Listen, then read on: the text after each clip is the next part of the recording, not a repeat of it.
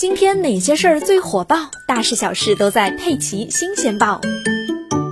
最近有网友发帖称，在浙江义乌的一个路边，一台黑色的迈凯伦 P1 超跑发生了自燃。周围围观的人虽然有尝试扑救，但是并没有什么效果。等消防人员赶到的时候，整摊车已经化为了一滩焦炭和废铁了。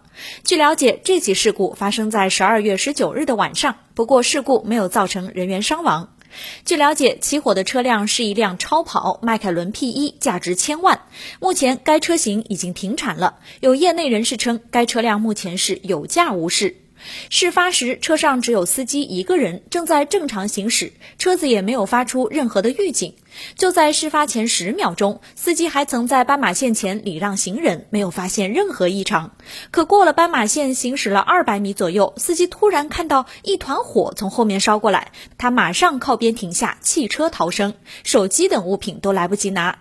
下车后两分钟左右，整辆车熊熊燃烧，火势凶猛。目前事故的具体原因正在进一步的调查中。据了解，目前全球迈凯伦 P1 的总数量只有三百七十五台，当时在国内的厂商指导价是一千两百六十万元，但是在二手市场，它一度被炒到了两三千万的价格。随着义乌这辆迈凯伦 P1 烧成灰烬，这也意味着全球的迈凯伦 P1 又少了一辆。事后也有不少网友关心这辆车买了保险没有？如果没有买，那就亏死了；如果买了，保险公司就亏死了。司机表示，这辆起火的迈凯伦 P1 在一家公司名下，事发时司机开出门也就十分钟的时间，车辆的商业保险都是正常购买的，其中也买了自燃险。保险公司表示，我当时心都碎了。